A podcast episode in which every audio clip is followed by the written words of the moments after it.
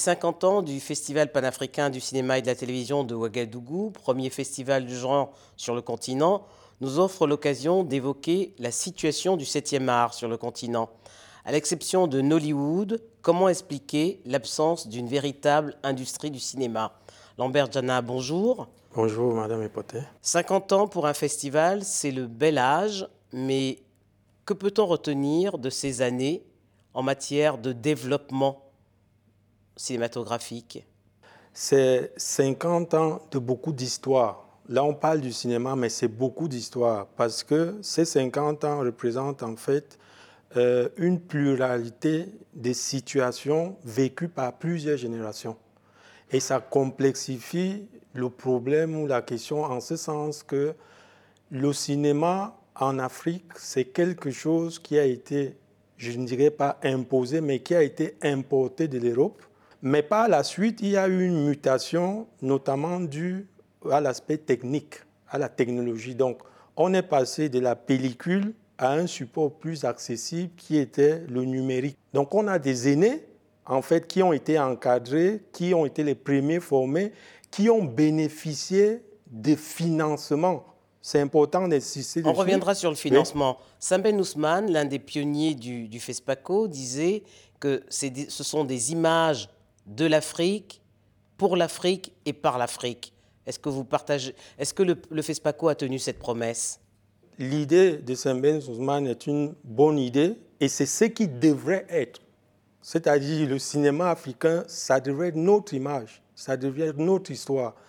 Mais en fait, dans la réalité, je pense que ce n'est pas tout à fait ça. Pour la simple raison que nous ne maîtrisons pas tous les aspects concernant ce cinéma, tous les aspects qui permettent, n'est-ce pas, de le mettre en œuvre ou de le contrôler, si je peux dire. À quel aspect vous pensez en particulier? Euh, Quand je parle d'aspect, vous savez, faire un film, moi, je commencerai pas par de l'argent. Enfin, beaucoup de gens parlent de financement.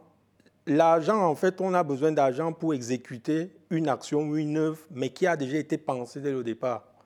Donc, pour moi, la question fondamentale, c'est pourquoi nous faisons du cinéma en Afrique et pour qui? Pour moi, c'est les deux premières questions auxquelles il faut apporter une réponse avant. Mais c'est bien ce que Samban disait des images de l'Afrique par l'Afrique pour l'Afrique. Oui, mais Samban, c'était un visionnaire et il a dit à cette époque, mais il n'a pas été forcément suivi par tous parce qu'il y a eu beaucoup de courants. Il y a eu beaucoup d'histoires singulières qui se sont passées dans chacun des pays en Afrique, qui font que le manque de cohésion ou de solidarité entre ces cinéastes a fait en sorte que, au bout du terme, on n'aboutisse pas justement à aller dans le sens de ce que euh, Semben Souman a pensé. Alors quand vous parlez de, de, de, synergie ou de cohésion entre les cinéastes, on pourrait penser à la FEPACI, la Fédération panafricaine des cinéastes. Est-ce qu'elle a toujours eu les moyens de sa politique?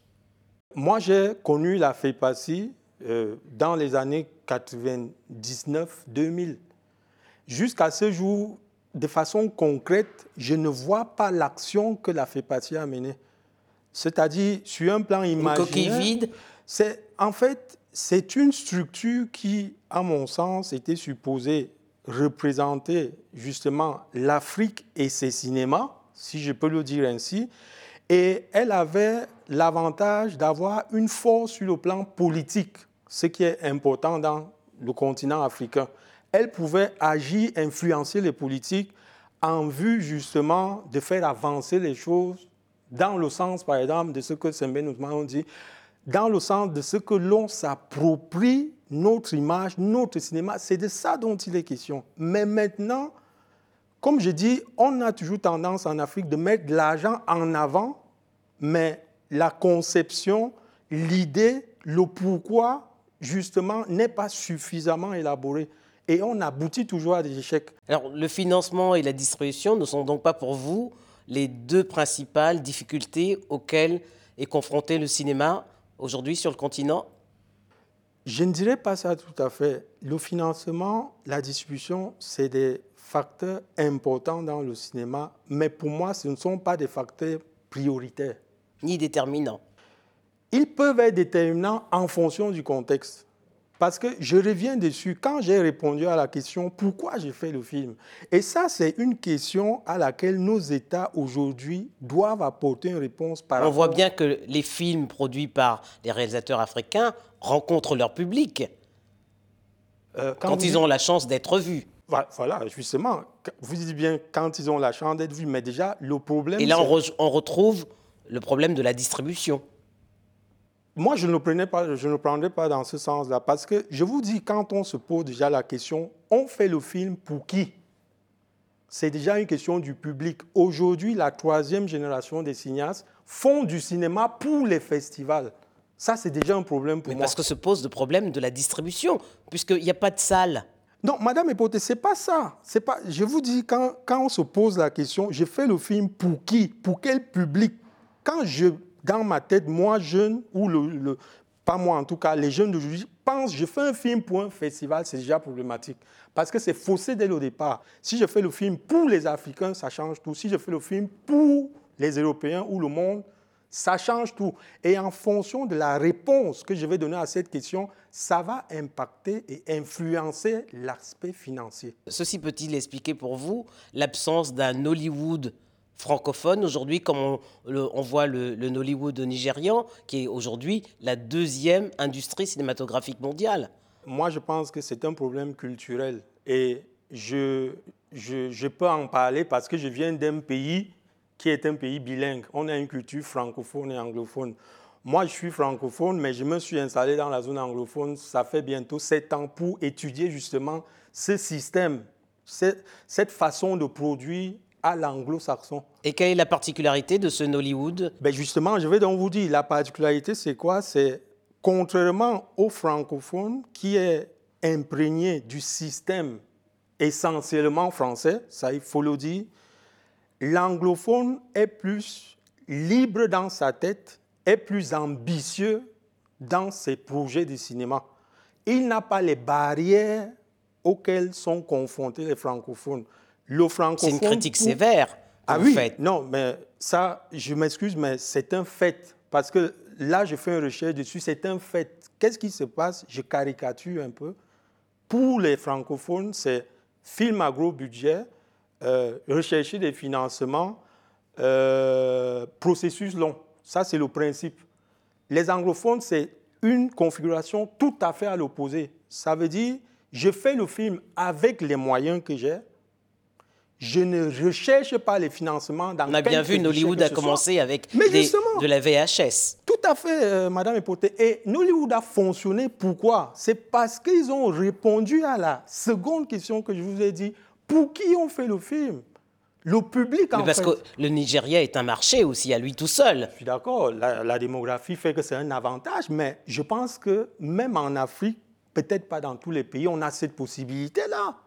Parce que je vais dire, les budgets, même si on allait dans la norme, si vous voulez, le coût d'un film fait en Afrique ne va jamais atteindre le coût du même film fait en Europe. Parce que ce n'est pas le même cadre, ce n'est pas le même contexte, ce n'est pas les mêmes contraintes.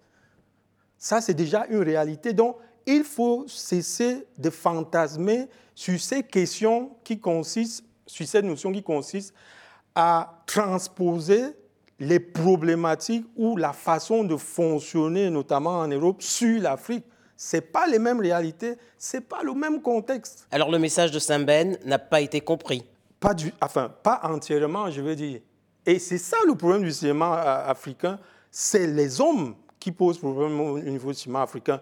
Parce que, par exemple, le, le Maroc, et ça, il faut le reconnaître, moi j'aime bien le système qu'ils ont mis en place parce que c'est un système qui prend en, compte toute l'échelle, toute la chaîne en fait de production.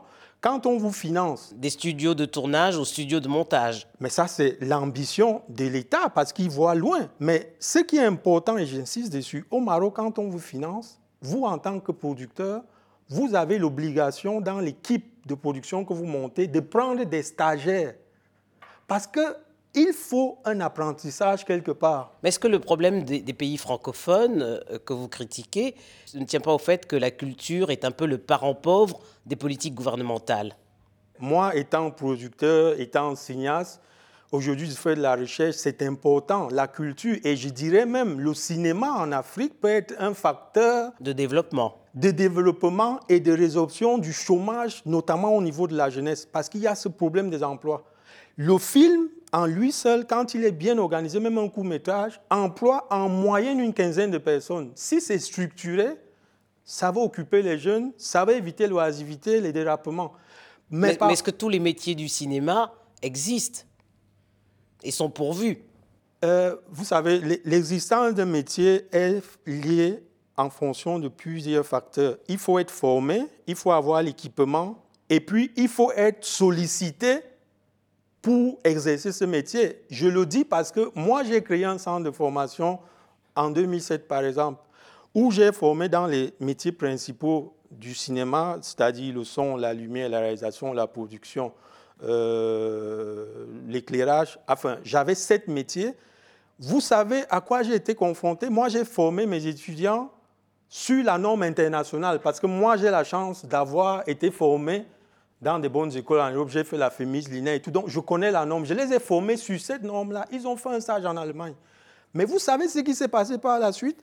Quand il se retrouve maintenant sur le marché de l'emploi, si on peut dire, quand mon étudiant va dans une télévision privée, une structure privée, il va appliquer ce qu'on lui a appris à l'école. Ça veut dire quand on a un documentaire, par exemple, à faire, il faut prendre le temps des repérages, de la recherche et tout. On lui dit, monsieur, ça ne fonctionne pas comme ça. Ici, on fait les documentaires en cinq jours. Si vous ne pouvez pas, vous laisser tomber. Pour terminer, Lambert Zana, euh, après ce cinquantenaire du, du 7e art, quel avenir pour le cinéma africain?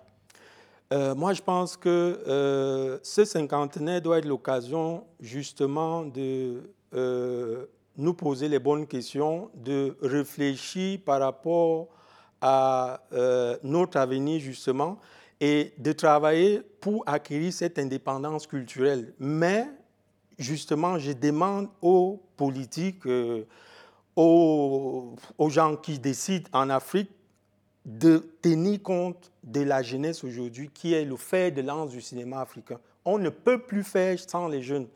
Il faudrait que nos aînés tiennent compte qu'il y a une jeunesse qui est impatiente, qui est dynamique et qui aujourd'hui est le fer de lance du cinéma. Nous devons l'intégrer dans tout ce qu'on fait et justement, il faut juste un encadrement. C'est de ça dont on a besoin. Et si c'est fait, je pense que euh, cette collaboration, cette cohésion nous permettra d'avancer et enfin de pouvoir aller dans le sens de ce que Semben Souman avait prédit à l'époque. Merci Lambert Zana. C'est moi qui vous remercie.